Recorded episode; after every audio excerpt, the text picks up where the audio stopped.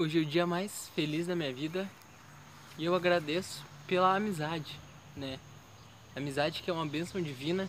Eu mesmo já escrevi música sobre amizade, né? O nome da música é Magnetismo, né?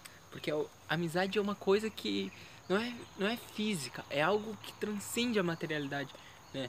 É como você vê que nem tem pessoas que você vai falar né? Você vai mandar mensagem para a pessoa e a pessoa te manda mensagem antes, ou você pensa numa coisa, a pessoa falou, pai, eu tinha acabado de pensar, né? São coisas que transcendem a, a barreira física, né? É algo magnético, é algo que a gente tem que estar tá sempre cultivando, né?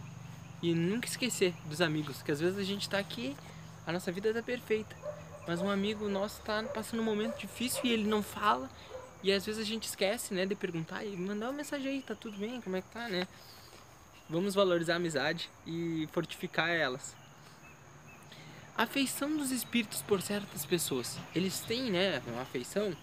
O Kardec pergunta. Aí a resposta: Os bons espíritos se simpatizam com homens de bem e suscetíveis de se melhorarem. Então, muito importante aqui essa parte, que, né, os espíritos eles não vão se afinizar só com aquela pessoa que é boa, né? Aquela que está tentando se melhorar. Aquela pessoa ela tem milhões de defeitos, né? É, milhares. Mas se tenta um pouquinho se melhorar, os espíritos, eles vão se afinizar e vão tentar te ajudar, entendeu? Porque é o passo mais importante, né? É você reconhecer os erros, reconhecer e mudar. Né? Os espíritos inferiores com aqueles homens viciosos, né? Que eles podem se servir de alguma coisa. A gente sabe que no plano espiritual tem tipo um tráfico de ectoplasma. Os espíritos, eles se afinizam com aquilo né? Eles têm os espíritos inferiores, eles têm desejos carnais ainda, né? Porque a natureza não dá saltos, né? A gente viveu toda a história da, da igreja, imaginando, não, céu, como é que é o céu? Ah, plenitude. Então, como eu mexo com a mãe, a mãe não gosta muito que eu mexo, mas eu falo assim: prosperidade é uma palavra.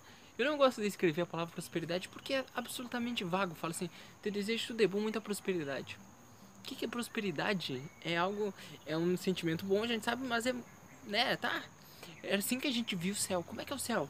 É, é, é plenitude, muita prosperidade. Eterna, né? Felicidade eterna. Cada um tem um conceito de felicidade, né? E depois Jesus vem falar, né? Nas casas de pai tem muitas moradas. Há muitas moradas. E a gente sabe, né? O doutrina espírita que não tem um salto gigantesco, né? Que o espírito ele e aí eu volto a dizer que muitos vícios que a gente tem é psicológico, né? Eu não diria vícios, mas eu digo você se alimentar todos os dias que tem tem até espíritos que falam não, espíritas, né? Não, isso é muito bobagem, não, não tem nada a ver pessoa, né? Ah, os espíritos têm que dormir, não, se já morreu não precisa dormir. Mas imagina é um hábito. É um hábito que você cultiva, às vezes há 80, 90 anos, você dorme todos os dias. Né? É, seria pra mente um absurdo você chegar lá e, né, e não, não fazer mais nada disso, mudar totalmente. Né? Mesmo que o corpo espiritual não precise daquela matéria, não precise repousar, não precise, o nosso psicológico precisa, né? É importante. E sabendo que o perispírito também ele não é uma, uma nuvenzinha, ele é um corpo semimaterial, ele é material em certa parte, né? A gente lembra até quando surgiu o nosso lar, né? Que tinha cidades, assim, o livro Muitos espíritas criticaram o Chico Xavier, chamando de impostor. De muito, Chico Xavier.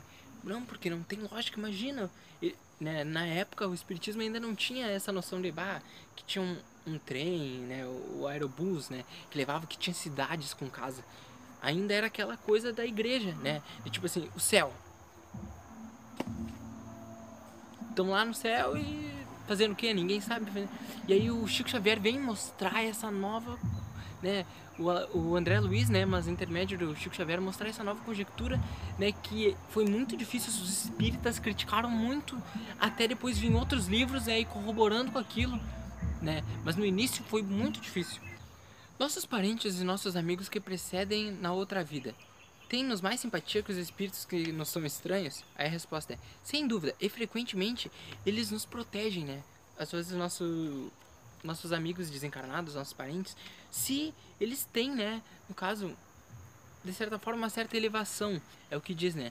Em certos casos a gente sabe que é errado a gente, quando ah, morre um parente nosso, a gente já tratar ele como santo, né? Até tem livros que fala, a Giovana sempre comenta de um livro, que aí a pessoa ficava muito angustiada que desencarnou, Porque as pessoas ficavam pedindo, ia fazer uma prova lá no colégio, e a pessoa, ah, queria pedir pela minha tia que ela me ajude a fazer essa prova no colégio aqui, não sei o quê. Aí outra pessoa tinha outro problema, me ajude. E aquela pessoa ficava agoniada porque ela não tinha condição ainda de ajudar, entendeu? Mas a gente sabe que na medida do possível, os espíritos sempre nos ajudam, sempre, né? Eles são sensíveis a afeições que nós conservamos? A resposta é muito sensíveis. Mas eles esquecem daqueles que os esquecem. Então é muito interessante, né? A gente nunca pode. A gente tem que tratar exatamente como se fosse um WhatsApp, né? Você manda mensagem, você reza pro, pro outro lado lá, né? E não esquece daquela pessoa. Porque é muito triste a pessoa eh, ser esquecida. A pessoa tá viva lá. Mesmo que a gente não veja ela, né? Ela tá lá. Gente, quem não se sente bem, né? Recebendo um carinho, um elogio, né? Então a gente nunca pode esquecer daqueles, daqueles espíritos, né? Que nós gostamos, nossos amigos, né? Porque a gente nunca sabe, às vezes você pensa, não, o espírito ele. Não, ele morreu, agora ele tá bem, ele não precisa de mim, da minha oração. Precisa. A gente sabe que há muitos espíritos que são apegados a coisas. Tem um espírito, às vezes, que não quer sair da casa dele. Não, porque eu construí a minha casa, é tudo aqui. A pessoa já é apegada em vida à casa. Quando ela desencarna, ela fica presa dentro da casa. Os bons espíritos respeitam, vão lá e falam, cara, vamos sair daqui, vamos no plano espiritual. Ele fala, não, essa aqui é minha casa, eu construí minha casa. Então a gente nunca sabe como é que tá a situação do espírito lá. Então é muito importante a gente rezar né?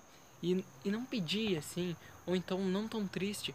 A gente tem que sempre tentar ajudar, fazer a caridade, né? Conversar com eles, porque, embora a gente não escute, eles estão escutando o que a gente está falando. Um diálogo mesmo, conversar, né? Como se fosse um WhatsApp, e aí, como é que tá, tá, assim, não sei o que. Saber, na certeza que eles estão ouvindo. É isso, um grande abraço, fiquem com Deus.